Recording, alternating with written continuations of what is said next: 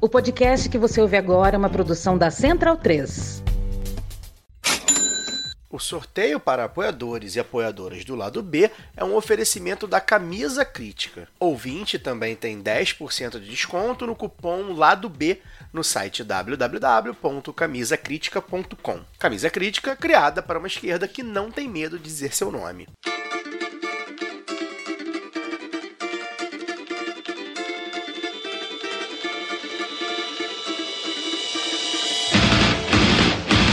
Olá, ouvintes da Central 3. Sejam bem-vindos. Eu sou Fernanda Castro e esse é o seu Lado B Notícias, o podcast de notícias do lado B do Rio, com temas que precisam de uma atenção maior de forma mais objetiva. Para ouvir o formato tradicional de debates e entrevistas, continue ligados no nosso programa de sexta. E no episódio de hoje, a descriminalização do aborto e as colunistas falam sobre a crise política na Bolívia.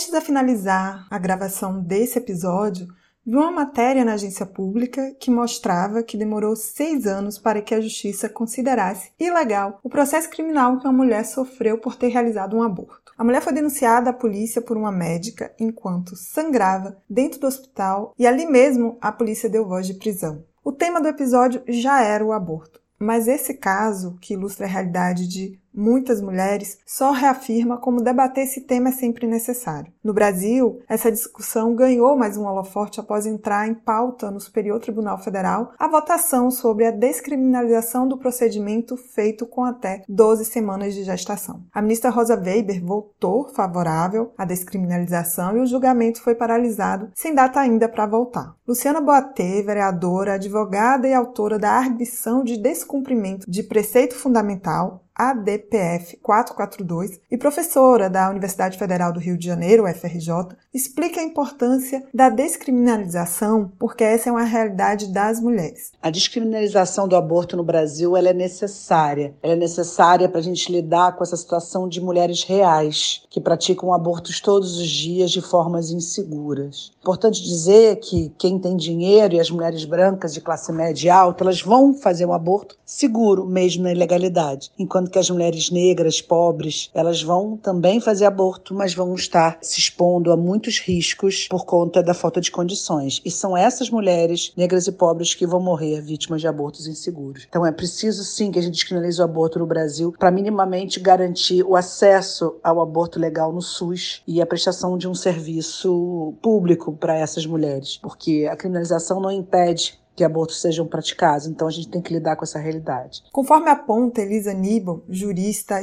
especialista em advocacia feminista, assessora do grupo Curumim, coordenadora da Articulação de Mulheres Brasileiras e que integra o grupo impulsor da Frente Nacional pela Legalização do Aborto, a pauta da descriminalização sempre foi urgente, porque ela enfrenta um sistema de dominação e exploração. A gente está vivendo um momento de efervescência do debate sobre aborto no Brasil. Mas essa é uma pauta que é urgente, uma luta que é urgente há muito tempo. A gente está, nesse momento, vivendo reviravoltas que envolvem o sistema judiciário e também pautado pelo legislativo. Afinal de contas, a gente tem inúmeros PLs, PECs que estão no Congresso Nacional, seja na Câmara, seja o Senado, para criminalizar ainda mais o, o aborto, né? Inclusive para deixar de existir os permissivos legais. Falar de legalização do aborto tem a ver com falar com enfrentar um sistema de dominação e de exploração. Dominação sobre os nossos corpos, de exploração sobre os nossos corpos, né? E aí eu falo dos corpos das mulheres, a gente está falando da necessidade da busca de autodeterminação reprodutiva, de justiça reprodutiva, mas isso envolve também legalização do aborto, também envolve falar de direitos sexuais e reprodutivos numa perspectiva ampla, seja no acesso a preventivos, né, como o câncer do colo do útero, exame exames para detecção de ISTs, mas também para falar de contracepção, sobre planejamento reprodutivo, para falar de educação sexual nas escolas, inclusive para prevenir gravidez na adolescência, para falar inclusive sobre abuso sexual infantil, que a gente tem um número elevadíssimo de meninas que são abusadas e que engravidam em decorrência desses abusos. Então, quando a gente fala de legalização do aborto, a gente está falando de uma política que, inclusive, que pretende diminuir o número de abortos. Então, essa é uma pauta urgente porque é uma pauta que pretende transformar a sociedade, seja na perspectiva do trabalho reprodutivo, do trabalho, do cuidado, sobre divisão sexual do trabalho, seja sobre autodeterminação, seja sobre combater violências sexuais e conhecer sobre o seu próprio corpo. Apesar de ser algo recorrente na vida de muitas mulheres, estima-se que aproximadamente uma em cada sete mulheres teve um aborto até os 40 anos, isso segundo a Pesquisa Nacional do Aborto 2021. A ilegalidade e a falta de políticas de prevenção trazem alto índice de mortalidade. Além disso, o conservadorismo no Congresso tem feito avançar projetos de lei ainda mais restritivos, como o PL do Nasciturno, um projeto que defende a proibição do aborto em qualquer caso. Importante ressaltar que no Brasil o aborto é legal desde a década de 40 em três situações gravidez decorrente de estupro, risco à vida da gestante e anencefalia do feto. Nos três casos, o procedimento deve ser oferecido gratuitamente pelo Sistema Único de Saúde, o SUS. No entanto, mesmo nesses casos, algumas mulheres sofrem diversas violências e negação do seu direito. Segundo Elisa Nibel, esse maior recrudescimento conservador precisa ser destruído por meio de uma luta ampla na sociedade e que garanta os direitos sexuais e reprodutivos. A gente tem enfrentado um recrudescimento em pautas como a própria pauta do aborto, né? Quando a gente tem ali um número enorme de parlamentares fundamentalistas que colocam PLs e PECs como, por exemplo, o Estatuto do Nascituro. A gente tem visto o uso das redes sociais para disseminar fake news, para criminalizar a luta, né? As defensoras de direitos humanos no Brasil, em específico do direitos sexuais e direitos reprodutivos, precisam ser protegidas pelo Estado, inclusive para continuar fazendo uma luta que é justa, que é digna e que é garantida por lei e que é democrática. Então a gente tem visto um recrudescimento dessas forças conservadoras, tanto na criminalização legal do direito, a retirada de direito, quanto no uso do Estado seja por conselhos tutelares, seja dentro dos estados e dos municípios, impedindo a implementação de serviços de aborto legal. Nesse momento, a gente precisa enquanto movimentos sociais, enquanto movimento feminista, enquanto movimento de mulheres negras, articular o nosso campo. Primeiro, junto aos homens, a luta pela legalização do aborto não é uma luta apenas das mulheres, é uma luta de toda uma sociedade. Então a gente precisa que os homens estejam articulados nesse processo e que assumam essa luta também. A gente precisa que o conjunto da esquerda, dos movimentos sociais, cheguem nessa luta como sendo uma luta prioritária. E a gente precisa dialogar com as mulheres nos seus territórios, nas suas especificidades. Mulheres dos campos, das águas, das florestas, mulheres indígenas, mulheres negras, mulheres das cidades fazem aborto. E elas precisam ser acolhidas. A gente precisa de um Estado que nos proteja, que nos acolha, que inclusive implemente uma política de prevenção à gravidez indesejada, mas que quando ela acontecer, a gente possa é, viver esse momento com acolhimento e com direito a um procedimento de aborto é, legal e seguro e para que a gente tenha uma democracia que verdadeiramente nos inclua. Nos últimos anos, a Onda Verde, movimento pela luta de descriminalização e legalização do aborto, avança em toda a América Latina e o debate se expande. No último dia 28 de setembro, que é o Dia Latino-Americano Caribenho de Luta pela Legalização do Aborto, mulheres de várias partes do Brasil foram às ruas reafirmar a luta e o seu direito de existir pautar e ocupar todos os espaços na sociedade por meio de uma abordagem comprometida com a vida e os direitos sexuais e reprodutivos, é o caminho para que, assim como na Argentina, Uruguai, Colômbia, México, a onda verde seja uma realidade no nosso país e o julgamento siga favorável aos nossos direitos. Mas o voto da ministra Rosa Weber uma ampliação ainda maior do debate na sociedade que acho que já avançou muito desde que a gente protocolou essa DPF lá em 2017. Acho que a sociedade brasileira cada vez mais, e saiu uma, uma nova pesquisa que mostra isso. Cada vez mais a sociedade consegue entender que não, não basta você proibir ou criminalizar o aborto para impedir que mulheres realizem abortos, porque é, são diversos os motivos e é sempre um desespero, uma falta de opção que leva uma mulher a praticar um aborto. E que, portanto, o que nós devemos pensar é que nenhuma mulher deve ser presa, nem criminalizada, nem morta decorrente de abortos inseguros. Então, a gente espera que o voto da Rosa Weber possa ser seguido pela maioria dos ministros do Supremo e que a gente avance também nesse debate com a sociedade. Seguimos para a coluna da semana.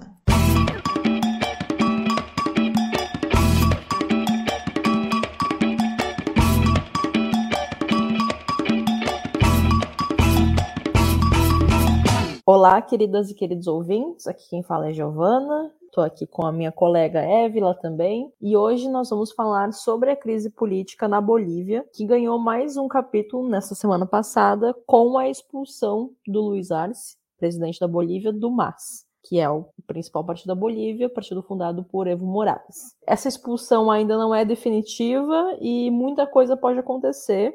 Lembrando que a Bolívia tem eleições presidenciais de novo em 2025. Evo Morales já sinalizou que deve concorrer. E aí a questão seria justamente se o Arce vai concorrer, vai por outro partido, vai tentar primárias do MAS, como é que fica esse cenário. Parece haver menos dúvidas em relação se alguém do MAS vai ser eleito, porque parece bastante óbvio isso e um grande favoritismo de Evo Morales. Mas, para falar mais sobre esse tema, vou chamar então aqui a minha amiga Évila Évila, tudo bem? O que, que tu tem para nos trazer sobre esse panorama? É decepcionante para mim toda essa crise na Bolívia, né? E eu não sou uma grande simpatizante do Evo e nesses momentos fico com menos simpatia ainda, né? Porque a Bolívia vive uma crise já há algum tempo e muito dessas crises tem muito a ver com algumas decisões do Evo, né?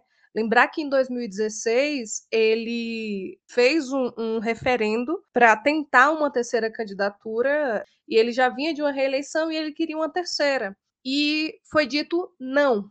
E mesmo assim ele entrou com um processo judiciário e conseguiu é, se candidatar em 2019, o que gerou aquele golpe, toda aquela crise. Passada essa crise, né, o Lúcio Arce, né, que é hoje o atual presidente, ele conseguiu passar 11 meses como interino e chegar à presidência. E Evo, que no momento do golpe ele conseguiu fugir do país, voltou com a eleição do Lúcio Arce. Só que aí começa o problema para o Lúcio, né? Porque o Evo não queria ser meio que mandatário do governo. Então, já no primeiro ano de governo, em 2021, ele começa a querer definir, por exemplo, que ministros ele quer ou não, e, quer que o governo do Arce retire alguns ministros. Um desses ministros, né, que é o que gerou uma crise gigantesca, que é o Eduardo de, del Castillo, porque esse ministro em especial ele ficou muito distante do Morales e era um problema. O Evo também pediu a cabeça do Davi Conquehuanca, que é o vice-presidente do Lúcio Arce. Então, assim,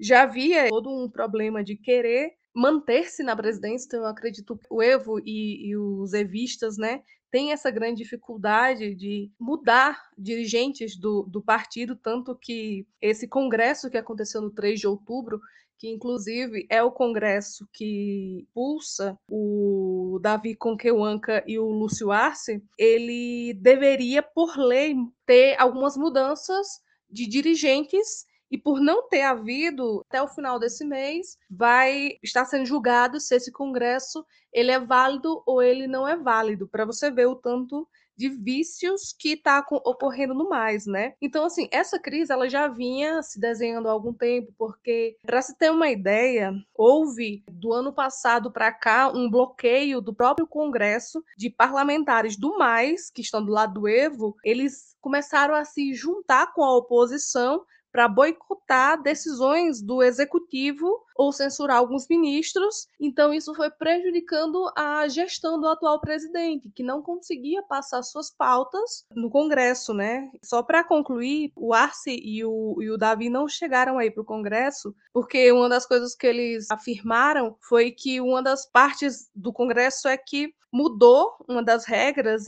do estatuto e a Confederação Sindical Única de Trabalhadores Campesinos que antes podiam enviar centenas de delegados, agora, pela regra do estatuto, só poderiam mandar cinco. E provavelmente porque é um sindicato que está mais alinhado ao ARCE. Então, esse congresso foi feito numa cidade que fica no centro cocaleiro da Bolívia, onde o Evo Morales né, tem uma maior é, entrada, é onde está a sua base maior.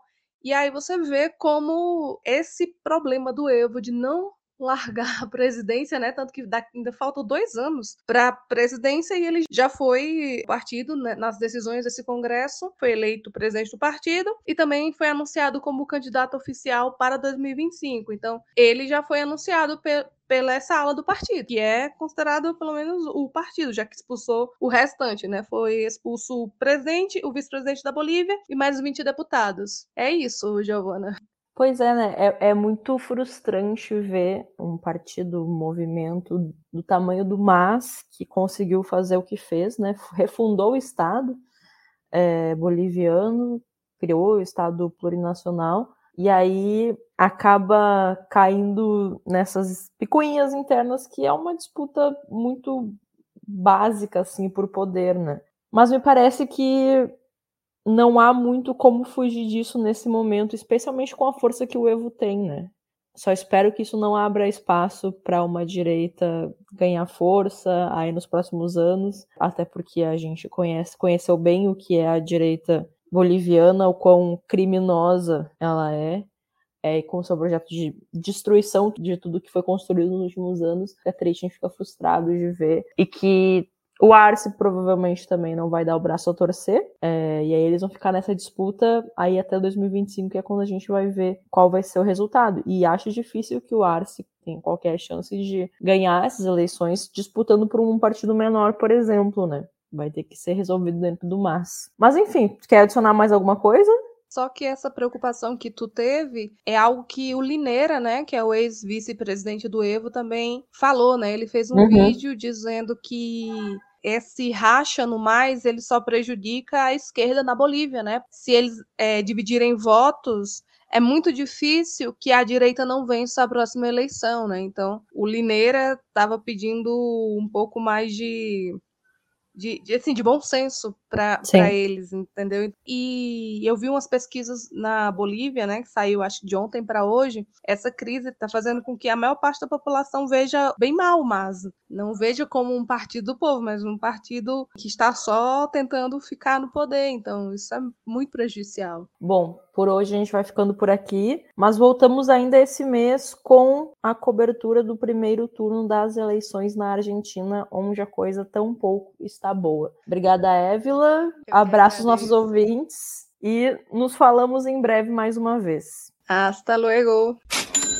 E que tal aprender inglês, espanhol, francês de maneira leve, dinâmica, com afeto e senso crítico? Conheça a WeCreate, o curso de idiomas parceiro do lado B. Acesse www.wecreateidiomas.com. Siga também nossos parceiros nas redes sociais. As trilhas desse programa foram o drama da Humana Manada, da banda El Efecto, Eu Tá Vendo no Copo, de Noriel Vilela, o rap do surfista, do grupo Geração, Salvador e Apache da banda Ifá Afrobeat. Fique ligado no nosso programa de sexta e até semana que vem.